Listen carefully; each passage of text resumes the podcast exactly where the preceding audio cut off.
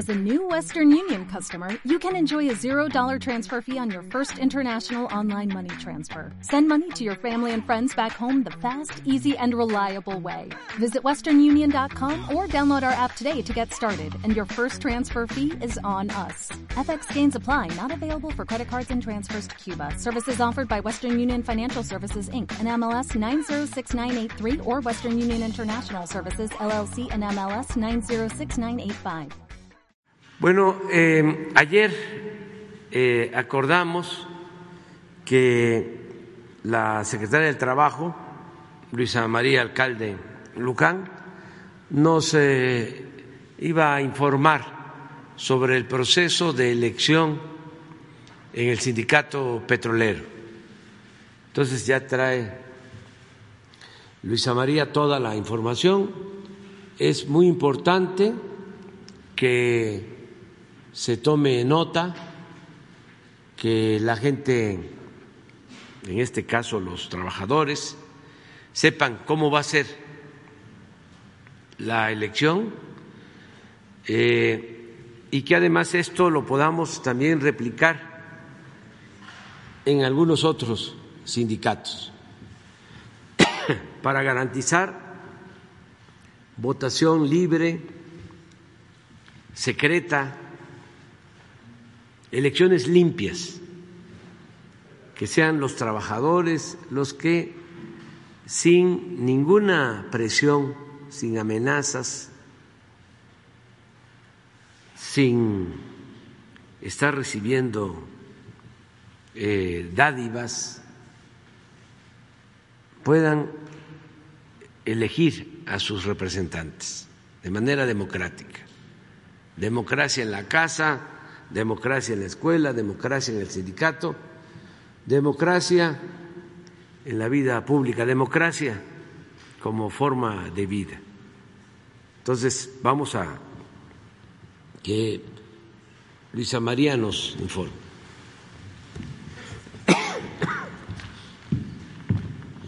Con su permiso, presidente, eh, y a todos los que nos escuchan aquí, los presentes, por instrucciones del presidente, vamos a informar sobre el proceso de elección a secretaria o secretario general del eh, sindicato petrolero, si nos ayudan con la presentación. Em, como hemos comentado en anteriores ocasiones, a partir de la reforma laboral que se publicó el primero de mayo de 2019, todas las organizaciones sindicales están obligadas a realizar elecciones para elegir a sus directivas, a sus dirigentes y representantes sindicales a través del voto personal libre, directo y secreto.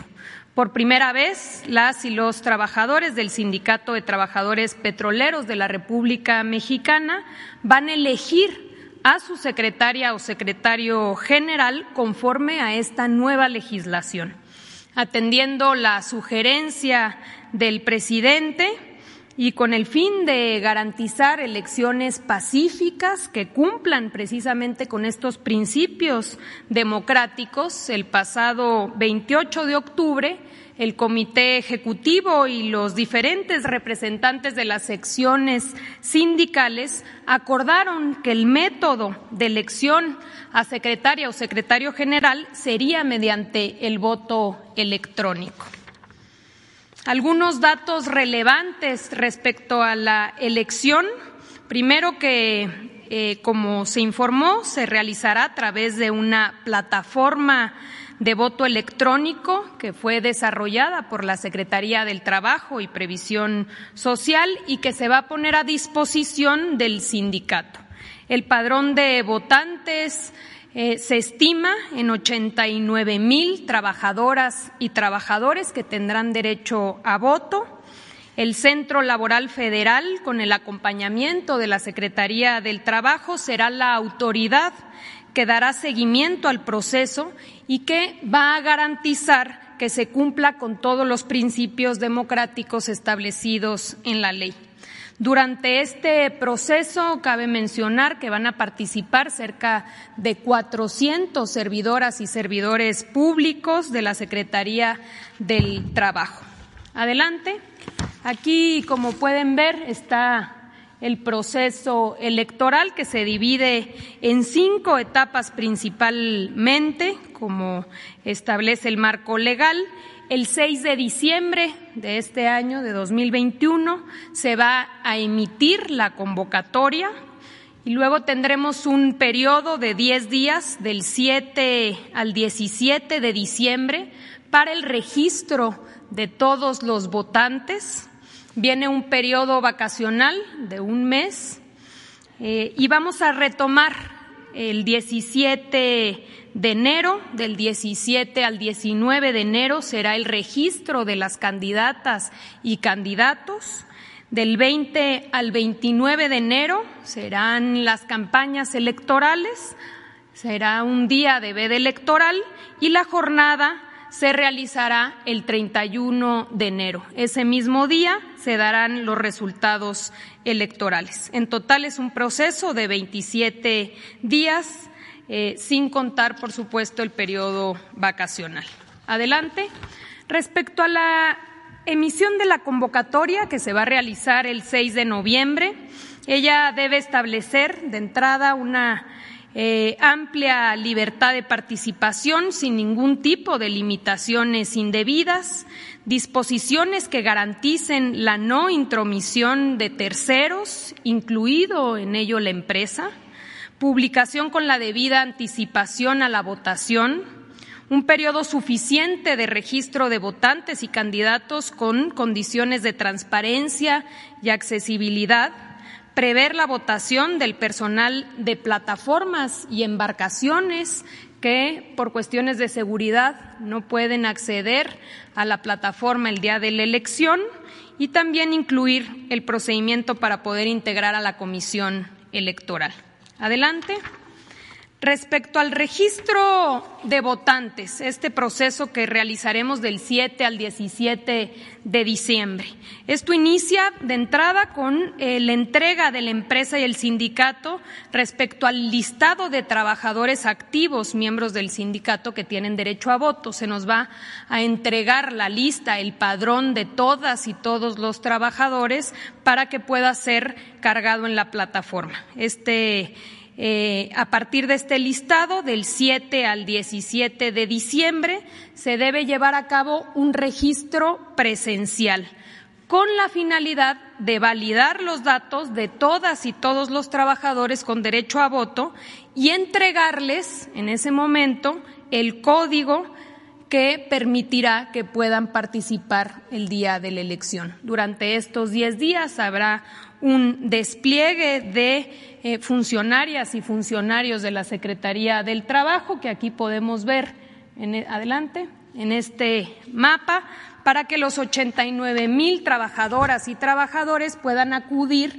a acreditar su personalidad y recibir el mecanismo, la, el usuario y la, la contraseña que permitirá que el 31 de enero puedan acceder a la plataforma y emitir su voto con toda tranquilidad. Adelante. Respecto al registro de candidatos que se realizará del 17 al 19 de enero, aquí destacar que todos los trabajadores o trabajadoras que quieran eh, participar podrán hacerlo siempre y cuando cumplan, como lo establecen los, los estatutos del sindicato, con dos requisitos. El primero es eh, ser socio activo del sindicato, pertenecer al sindicato al cual eh, se registran para dirigir y el segundo requisito es tener una antigüedad mínima de 10 años. Una vez que concluya este registro, se va a publicar quiénes son los candidatos y se va a dar un periodo de cualquier tipo de aclaraciones. Este periodo es importantísimo para garantizar que no exista ninguna persona que queriendo participar y cumpliendo con los requisitos sea excluida de participar. La campaña electoral se va a realizar, como mencionábamos, del 20 al 29 de enero. Este proceso también llevará el acompañamiento por parte de la autoridad laboral. Todos los candidatos van a presentar de manera libre cuáles son sus propuestas, cuáles son sus planes de trabajo al frente de la Secretaría General del Sindicato. Van a contar con la garantía de permisos de ausencia para poder realizar y ejercer su derecho a esta campaña. Habrá un seguimiento para que exista un uso equitativo de espacios físicos en todas las sedes de las secciones sindicales y espacios también de equidad en las diferentes páginas oficiales y espacios de medios de comunicación que permitan que puedan difundir las diferentes propuestas. Adelante. Finalmente, el día de la elección llega el 31 de enero. Es un solo día en donde se van a emitir eh, todos los votos. Los trabajadores y trabajadoras con derecho a voto deberán acceder este día, el día de la jornada electoral, al sistema para poder emitir su voto de manera pacífica y libre y el cómputo de los sufragios comenzará una vez que cierre el sistema. Cuando todos concluyan, eh, concluya el horario de votación y una vez que cierre el sistema, iniciará el conteo y ese mismo día se emitirán los resultados. El Centro Laboral y la Secretaría del Trabajo van a supervisar este proceso.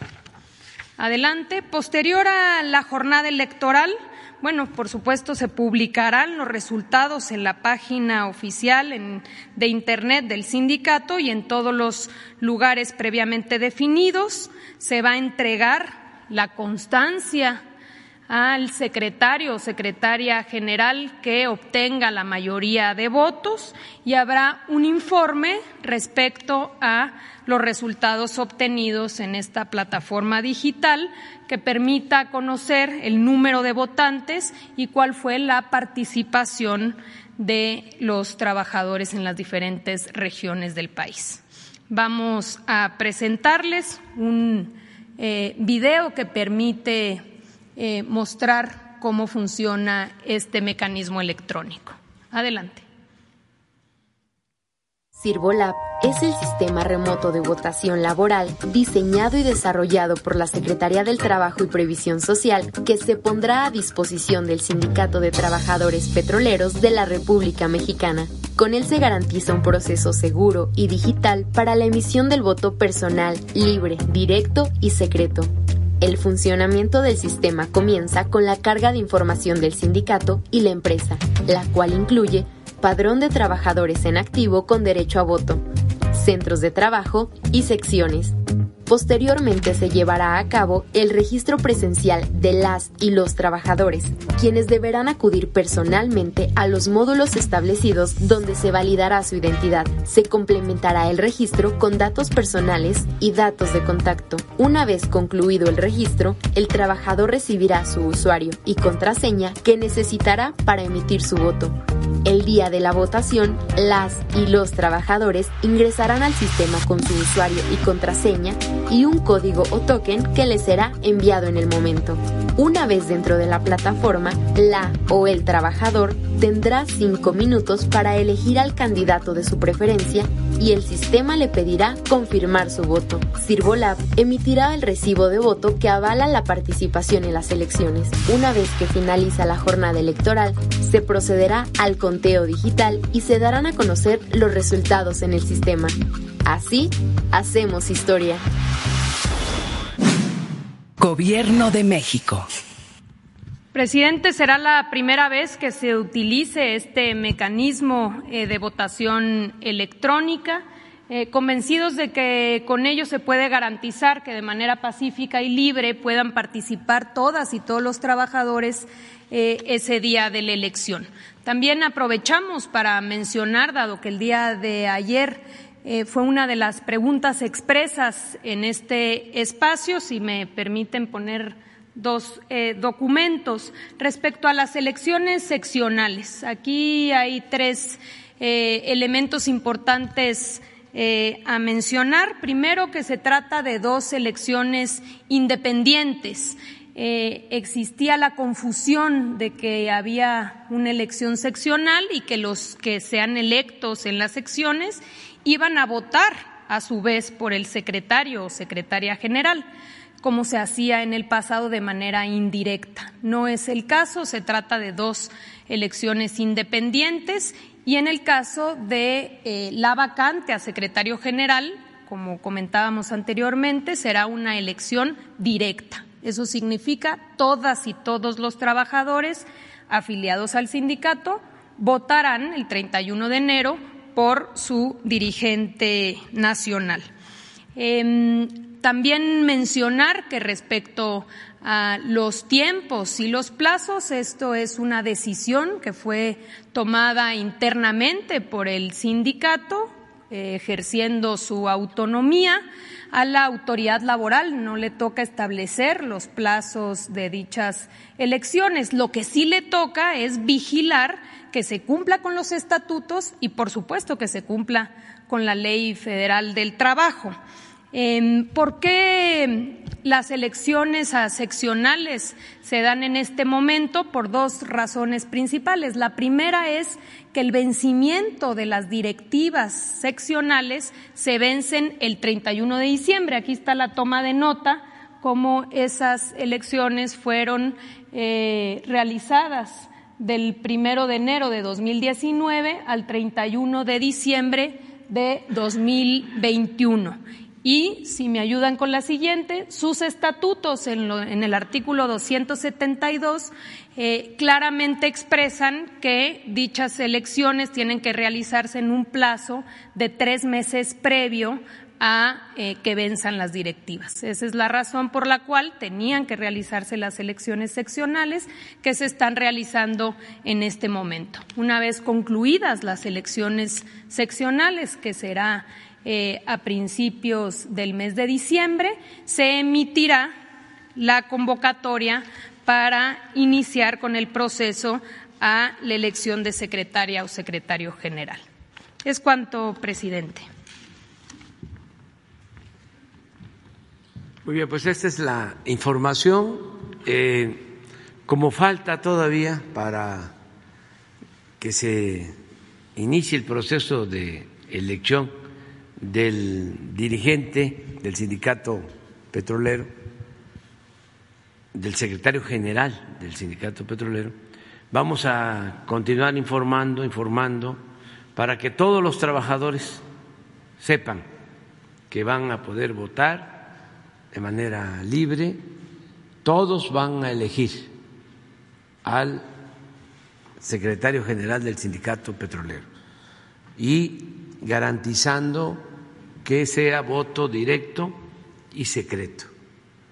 Esto es eh, algo inédito, esto no sucedía anteriormente. Entonces, vamos a seguir informando. Tenemos eh, pendientes tres compañeros que quedaron para hoy, para preguntar Arturo Pavón, Beatriz Contreras, compañera, y Ramsés García. Muchas gracias. Buenos días, señor presidente. Arturo Pavón, eh, corresponsal del Chapucero Network aquí en la Ciudad de México.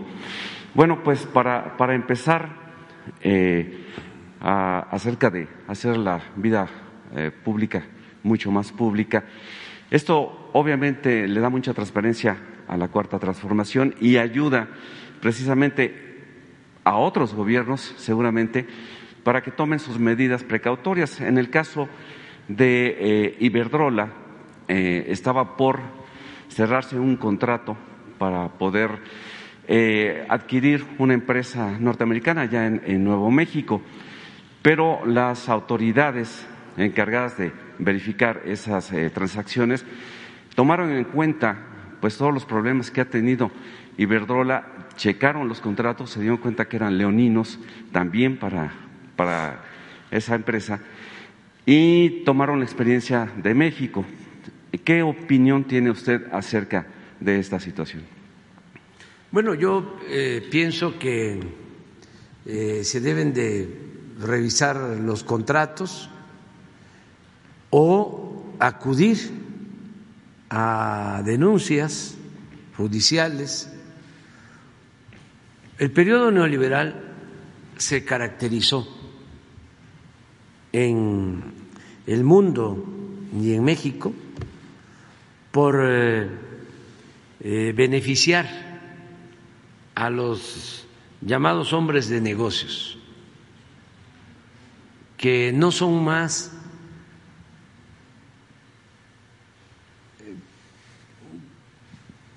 que traficantes de influencia, ni siquiera se les puede llamar empresarios, porque el, empresario eh, es un agente responsable. Eh, incluso hay empresarios de toda la vida. Sus padres fueron empresarios, sus abuelos fueron empresarios. Hay una ética empresarial de por medio. Lo que sucedió en el periodo neoliberal es que surgieron supuestos empresarios, más bien traficantes de influencia. Yo les comentaba de un caso de cuando Salinas decide entregar los bancos a sus allegados y le entrega un banco alguien que no eh, había sido banquero, nunca. Y la expresión de esta persona fue, y yo que soñé con robarme un banco y ahora me lo entregan para que yo lo maneje. Pues eh, estos traficantes de influencia con la complicidad de los gobernantes hicieron su agosto, se dedicaron a robar, a robarle al pueblo,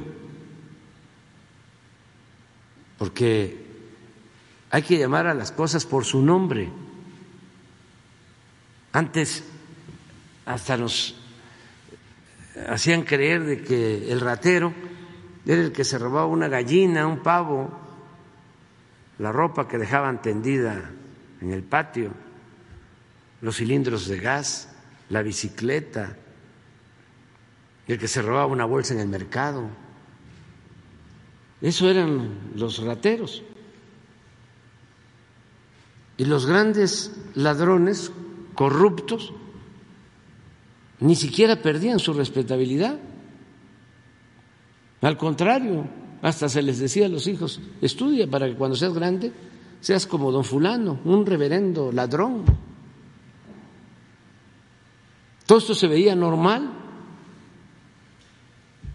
Entonces, ¿qué fue lo que hicieron durante el periodo neoliberal? Saquear, robar,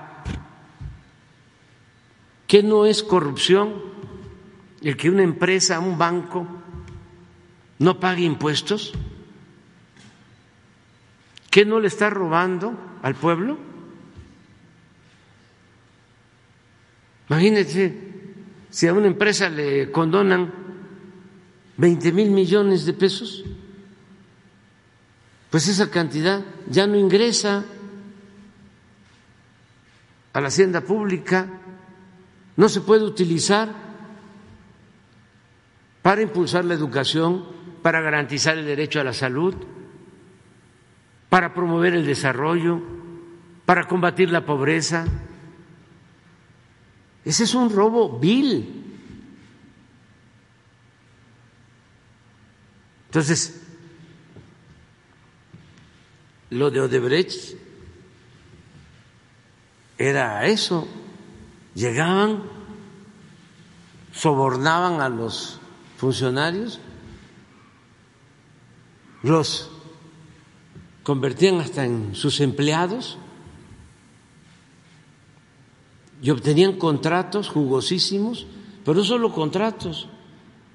En el caso de Odebrecht, cuando se hace esa planta de etileno,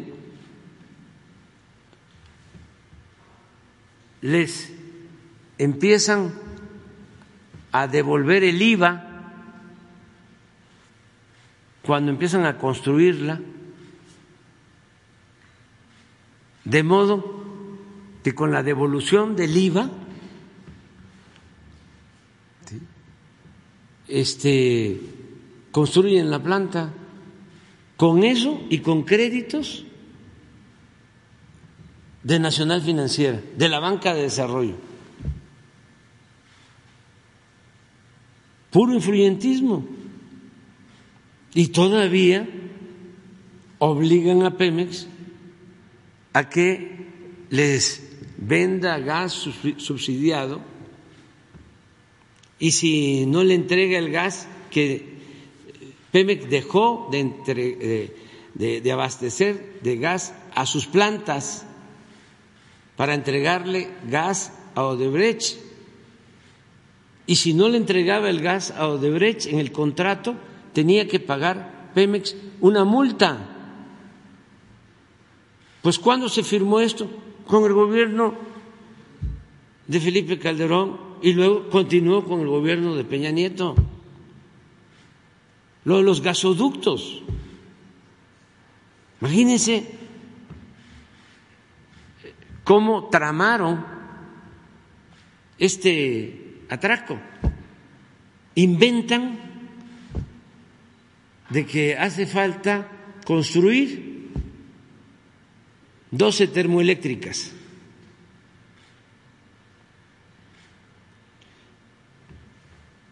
Y para abastecer de gas esas termoeléctricas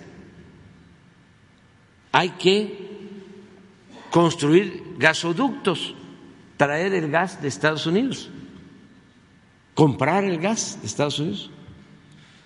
Entonces, no hacen las termoeléctricas porque ese no era el propósito. Eso fue la pantalla. Y contratan los gasoductos con precios, cuotas elevadísimas, tres, cuatro veces más del costo del mercado, eh, con cargo a la Comisión Federal de Electricidad. Y a los 20 años, eh, los gasoductos no pasan a formar parte de la Comisión Federal de Electricidad, sino siguen siendo de las empresas.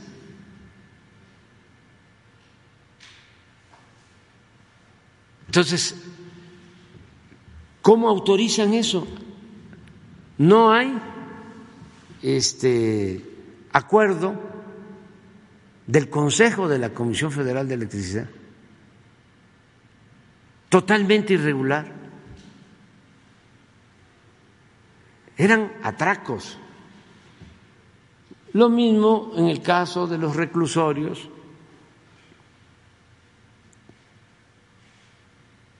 privatizar los reclusorios, dar esos contratos.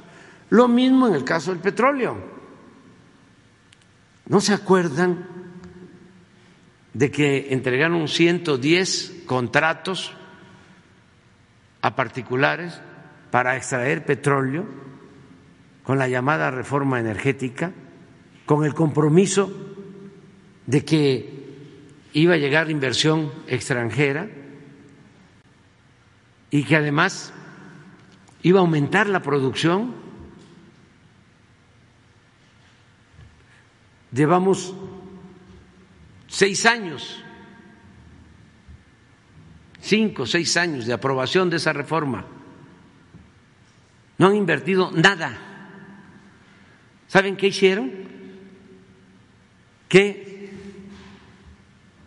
recibieron también por influyentismo los bloques en tierra, en aguas someras, fundamentalmente, recibieron las concesiones y ya las vendieron y no han perforado un pozo.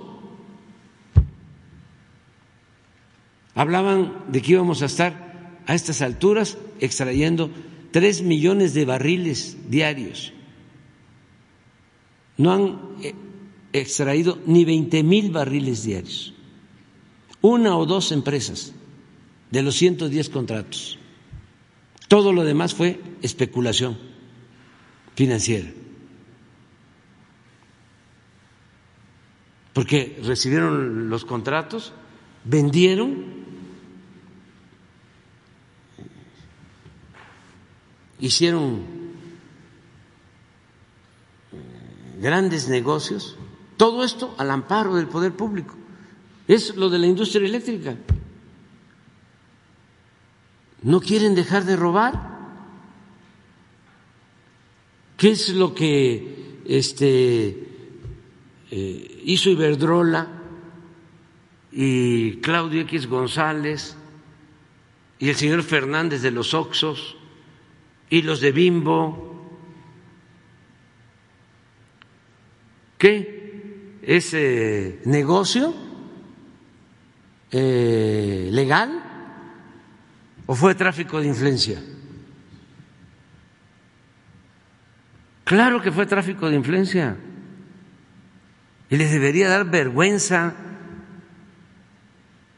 y deberían de estar arrepentidos y ayudando a que saquemos adelante a la industria eléctrica nacional, porque con sus decisiones, pensando de manera individualista, egoísta, solo con el afán del lucro, estuvieron a punto de quebrar la Comisión Federal de Electricidad y generar una crisis gravísima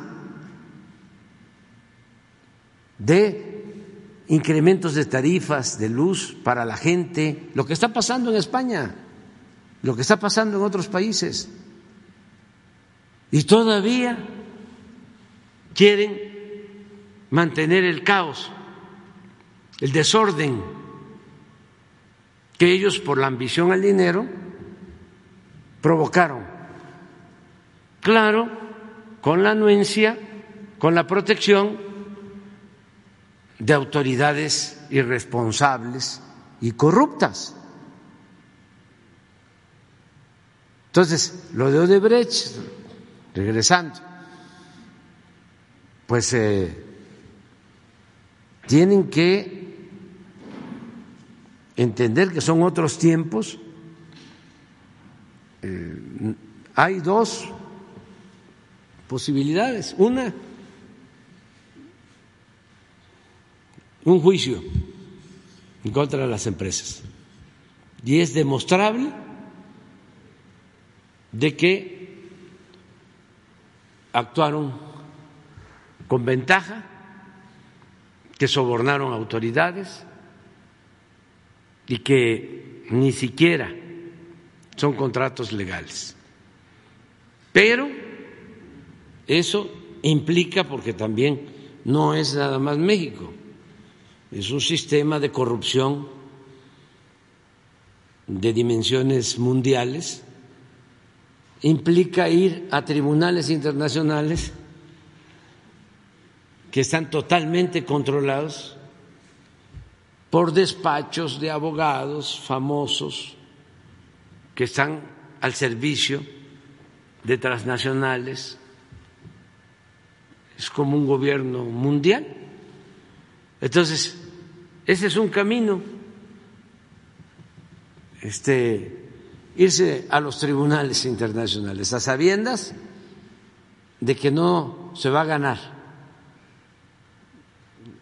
Desgraciadamente, se favorece el interés privado eh, y no el interés público. Y el otro camino es a ver, vamos a revisar los contratos. ¿Qué es lo que estamos haciendo en el caso de los gasoductos? No es solución de fondo, pero es enderezar en tuertos.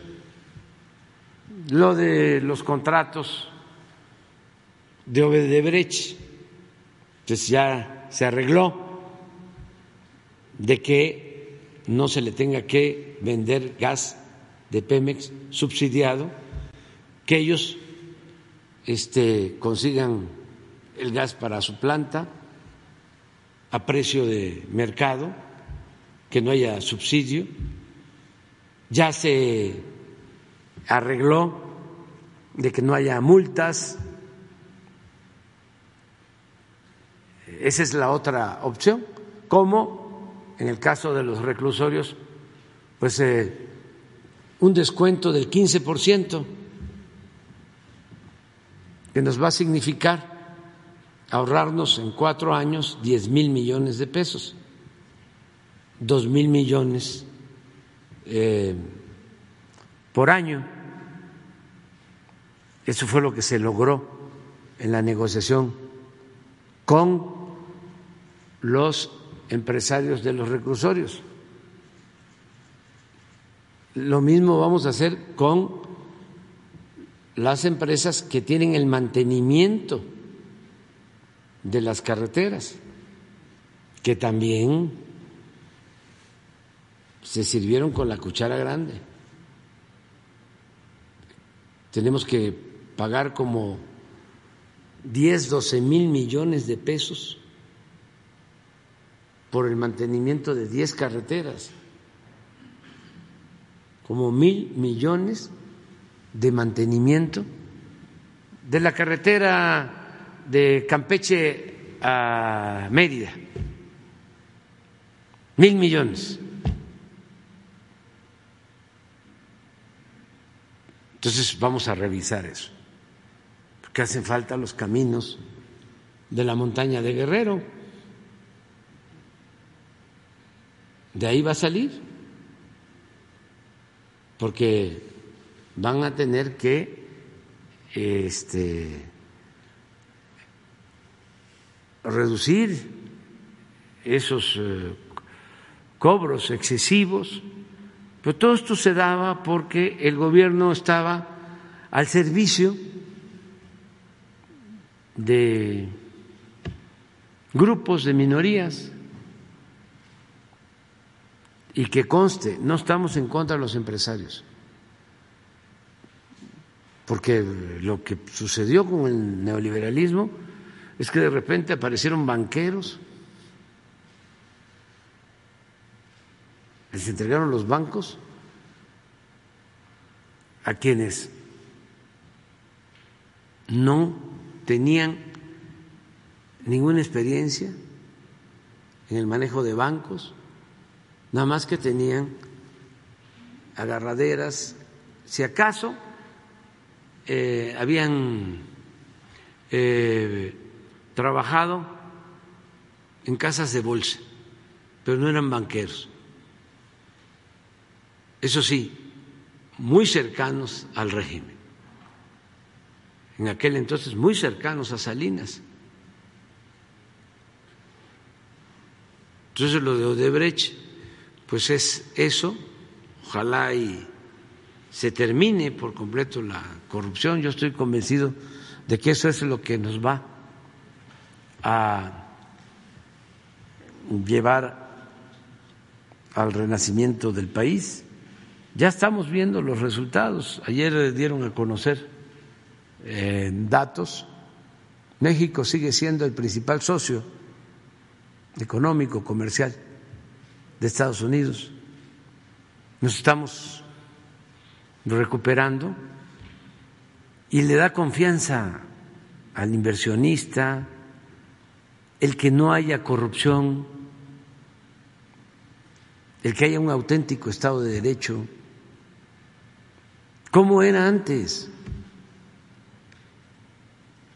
Iban a licitar una autopista, ya se sabía de antemano quién iba a ganar. Ya sabían cómo se llamaba la empresa esta. OHL. OHL. Esa ganaba a todos. Le ganaba hasta Slim. Ya una vez comenté aquí que se pillaron a Slim en una licitación participó OHL, creo que fue en el segundo piso, no, en una autopista de Atlacomulco. No, la autopista de Atlacomulco, este, hacia la Ciudad de México,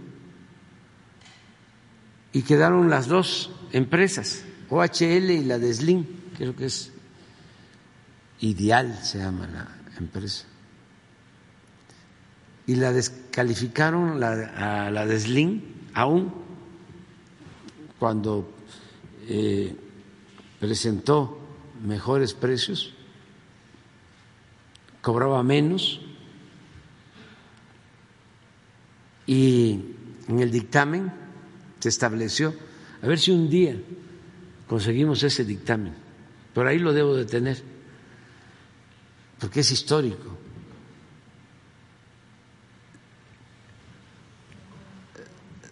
La descalificaron la empresa Zelín por falta de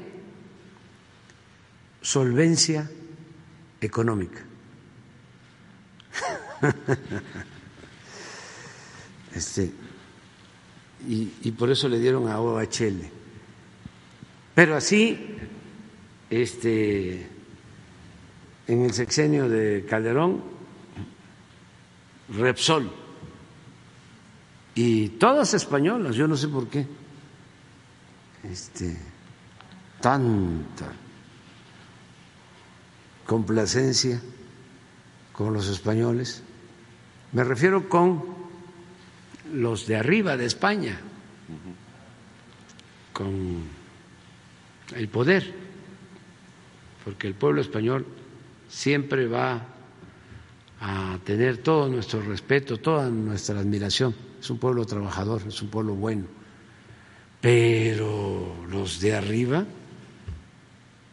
son como cuando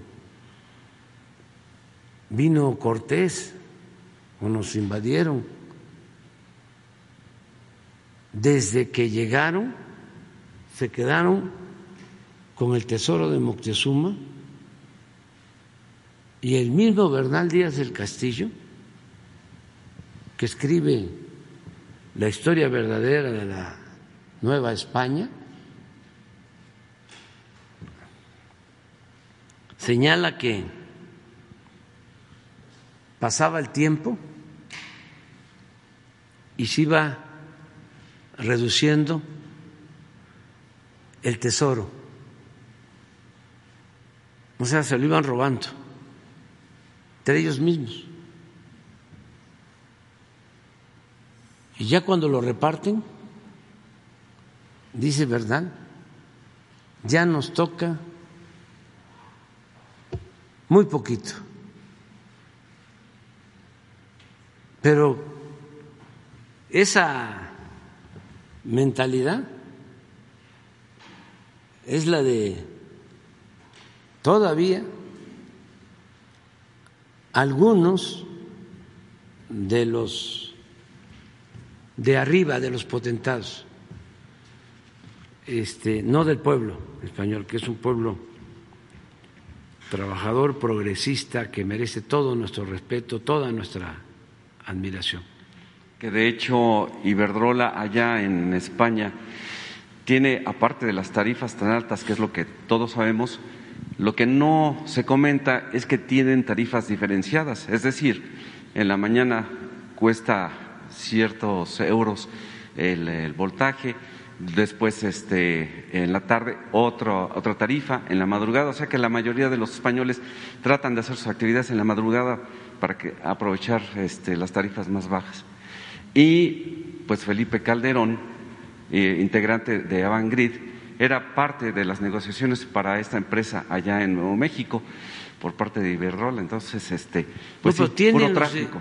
Los, Iberdrola, porque no solo contratan a este, políticos de derecha, los Iberdrola contratan a supuestos eh, dirigentes de izquierda, tienen empleados del Partido Socialista. es el colmo, porque eso se puso de moda. De allá eh, vino también eso, de que terminaban en el Partido Popular o en el Partido Socialista Obrero Español, en el PSOE, y pasaban a las empresas, expresidentes. Por eso aquí empezó a verse normal de que este Calderón termina y se va a trabajar a Iberdrola. Cedillo termina y se va a trabajar a la empresa a la que se le entregaron los ferrocarriles nacionales. Aparte de corrupción, es eh, completamente inmoral. Y secretarios, todos los que estuvieron en Pemex, terminaban trabajando en empresas particulares vinculadas al petróleo.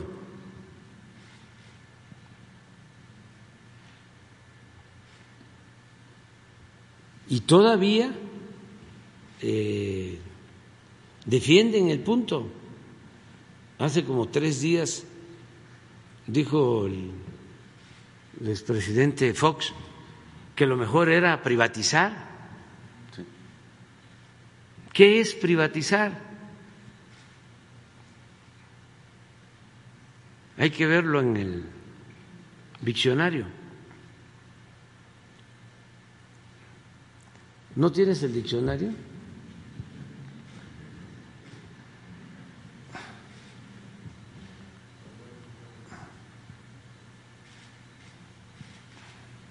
¿Cómo le llamaban al diccionario antes?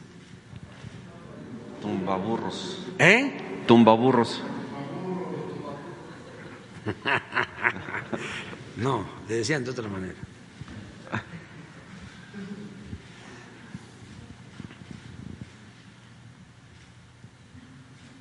Por cierto, presidente, si, eh, si se recuerda, eh, cuando iba, cuando nos dio la explicación la Secretaría de Energía eh, sobre lo que es la, la, propuesta que usted envió al Congreso, eh, iba a haber un informe para ver si realmente había sido viable durante todos estos eh, años el horario de verano. De verano, sí. La gente está inconforme todavía con eso, pero al parecer sí ayuda, debe de afectar, desde luego, hasta en las familias de uno, ¿no? Nos reprochan. A mí me hacen este motines emocionales. Este, por eso y por otras cosas. Eh, pero le vamos a pedir a Rocío que explique en qué se beneficia el país, que tengamos una buena información sobre eso.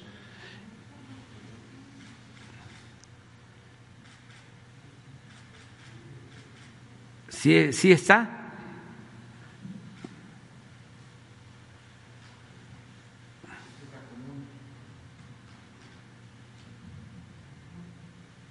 Aquí está. Esto es privatizar.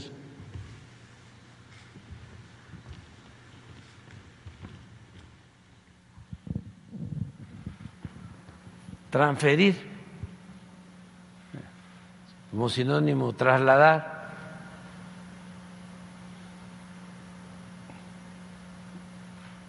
entregar una empresa o actividad pública al sector privado, volver, volverlo público privado.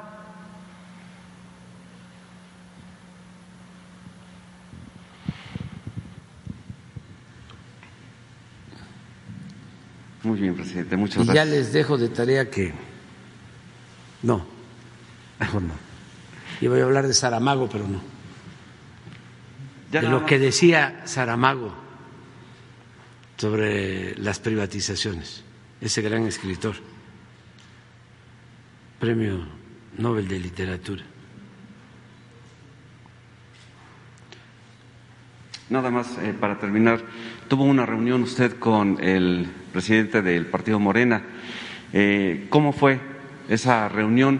¿Qué opinión tiene acerca de la postura de Morena sobre la revocación de mandato? Si es posible que pueda hablar de ello, ya ve que el tribunal pues ya, ya empezó también a ponerse de pestañas. Ya este revisé o se hizo la consulta y puedo hablar de lo de la revocación del mandato. Nada más sin este pedir que voten por mí. Eso sí estaría mal.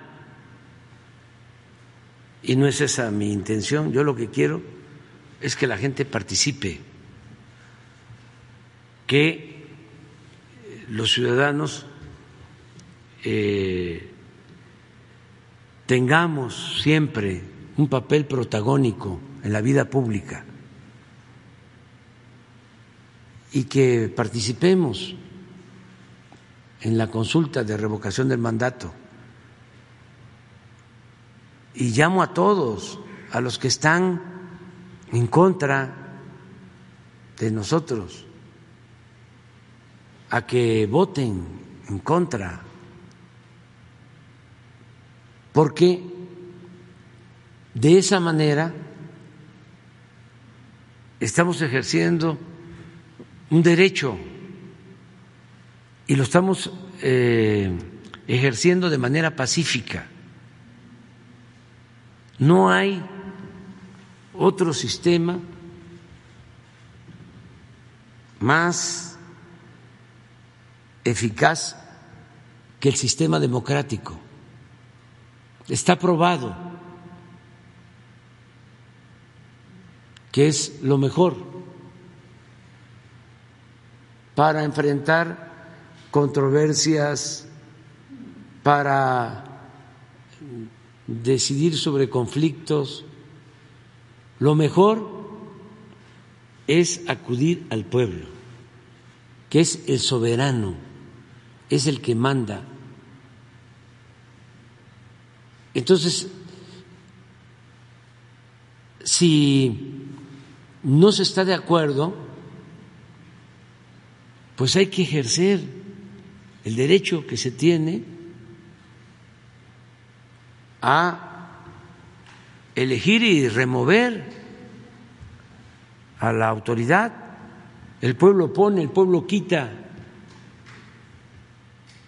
Es totalmente antidemocrático decir, no, voy a participar. A nosotros nos tocó enfrentar el no voto durante mucho tiempo. Los eh, que se sentían radicales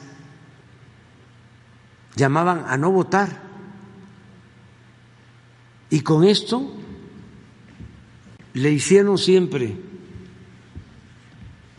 el juego a la derecha. Habían lugares en Chiapas en donde eh, tenía influencias el zapatismo, llamaban a no votar y arrasaba el PRI. Arrasaban.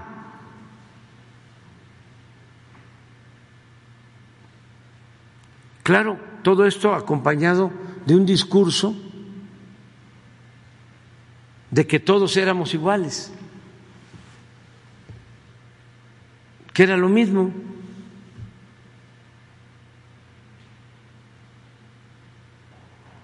Esto lo hacían organizaciones sociales, pero también organizaciones de la llamada sociedad civil. Cuando veían de que teníamos posibilidades nosotros, llamaban a no votar.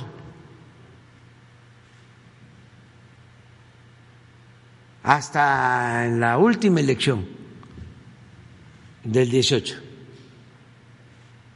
No votaban. Y supuestamente eran posturas muy radicales, muy revolucionarias, cuando lo que se estaba haciendo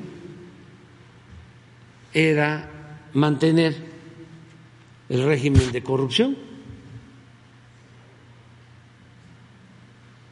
Entonces, ahora el bloque conservador, en vez de llamar a votar, que participe la gente, están este, a punto, todavía no se descaran por completo, pero no tarda y van a salir a decir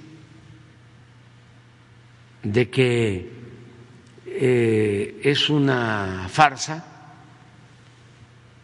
que cuesta mucho dinero,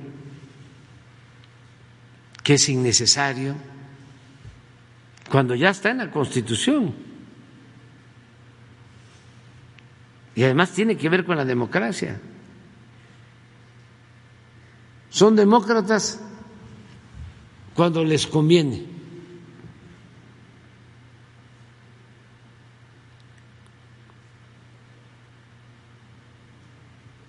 Cuando eh, gana un movimiento contrario a su pensamiento conservador, no, pues no hay democracia. No existe la democracia. Ojalá y todos participemos, porque para que sea vinculante, tiene que votar el 40% de los eh, ciudadanos empadronados, el 40%. Esto es, tienen que participar alrededor de 38 millones de ciudadanos.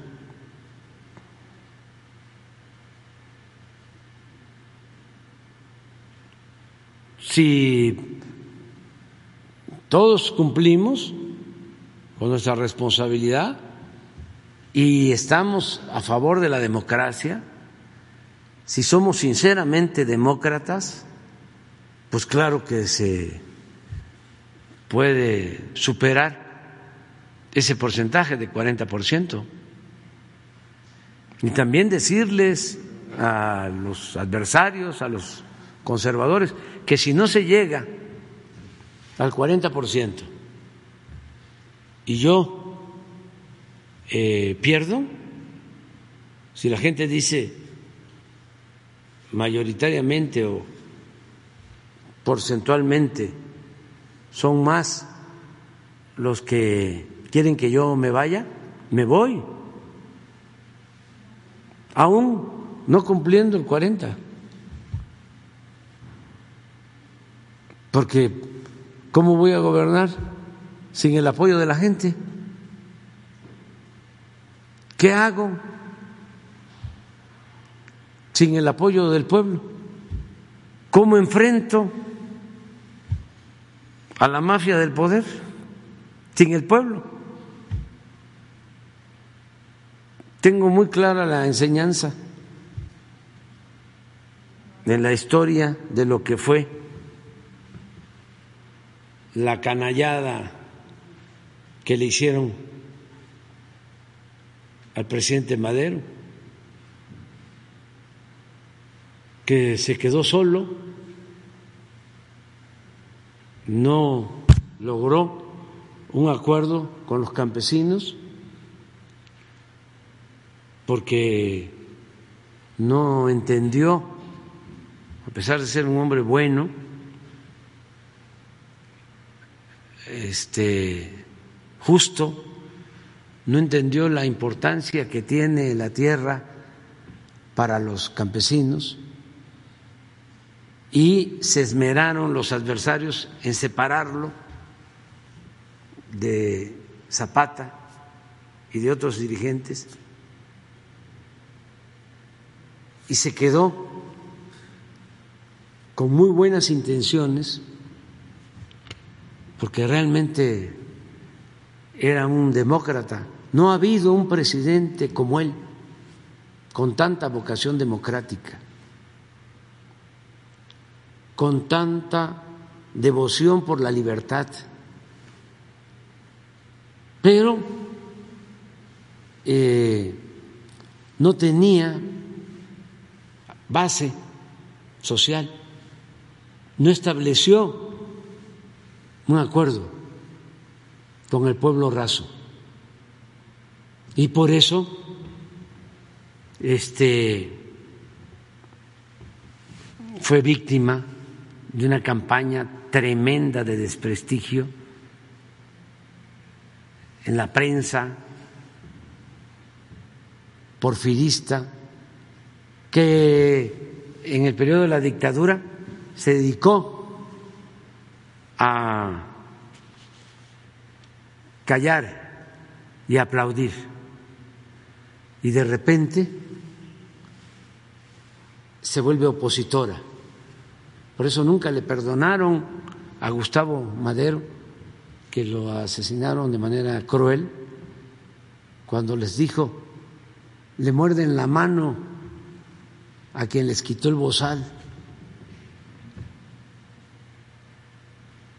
porque fue una campaña de prensa eh, contra el presidente Madero, vil, más los militares porfiristas, Huerta, Denía, de reprimir indígenas en la zona maya, en Guerrero, todos ellos se habían entrenado reprimiendo a comunidades indígenas para quitarles las tierras, las aguas durante el porfiriato. Y termina el presidente Madero rodeado de ellos. Pues ¿qué pasó? Lo traicionaron. Porque este no contaba con el respaldo del pueblo.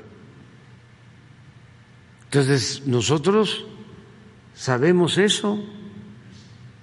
Como decía el presidente Juárez, con el pueblo todo, sin el pueblo nada. ¿Para qué voy a estar aquí si no tengo el apoyo del pueblo? Solo de florero, solo de adorno, solo para que este me digan presidente. Señor presidente, ¿cómo está? ¿Qué horas son, señor presidente? o que yo diga qué horas son y que me digan las que usted quiera que sean, Señor. ¿Solo por eso? No. Aquí estamos para transformar, para llevar a cabo un cambio verdadero. Para eso estamos. Y si no es con el pueblo, no se puede. ¿Ustedes creen que este, se puede llevar a cabo un cambio, una transformación ¿Con la prensa? ¿Con los empresarios? ¿Con los políticos corruptos? No, el cambio se puede llevar a cabo y se está llevando a cabo la transformación con el pueblo. Ellos son los mexicanos, millones de mexicanos, los que están impulsando la transformación del país. Si no, ya este, el Reforma y el Universal y las televisoras y las estaciones de radio, los columnistas, los intelectuales orgánicos, ya nos hubiesen este, sometido, nos tendrían bocabajeados. Pero no, es la gente. Por eso, atender a todos, escuchar a todos, respetar a todos, pero darle preferencia a la gente humilde y por el bien de todos, primero los pobres. Que además hay algo adicional. La gente humilde es muy agradecida, es muy buena, no se siente sabionda, actúa con humildad. Al otro día decía yo de que se vacuna a una gente de clase media, no generalizo, pero llega al centro de vacunación, molesta. Ya la atienden. ¿Cuánto tiempo va a durar? No, señora, no, señor, este, en poco tiempo. Ah, ¿qué vacuna es? No quiero la donde me vayan a meter ese chip comunista, ¿eh? No, señora, es Pfizer. Ah. Pues apúrese, ¿no? ¿Por qué se tardaron tanto? Porque tienen la obligación de vacunarnos. Es nuestro dinero, son nuestros impuestos. Y ahí van y ya la vacunan. Ni siquiera da las gracias. Una gente humilde, aún sabiendo de que es dinero del presupuesto y que es una responsabilidad del gobierno de los servidores públicos vacunarlo, va en silencio, con humildad, lo vacunan. Muchas gracias. Muchísimas gracias. Y gracias, y gracias, y gracias. Y bendiciones. Ojalá. Y entre más arriba estemos en la escala social, en la escala económica, eh, no olvidemos la humildad. Es más, pensar que el poder es humildad. Entonces, este, ya me tengo que ir. Ya, quedan pendientes las otras dos.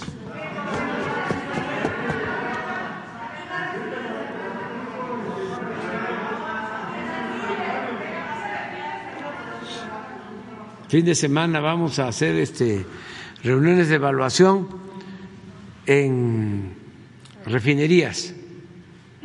Vamos a las refinerías. Vamos a las refinerías, vamos a este, Tula, vamos a en Salamanca y vamos a Madero. Pero es, son reuniones de trabajo.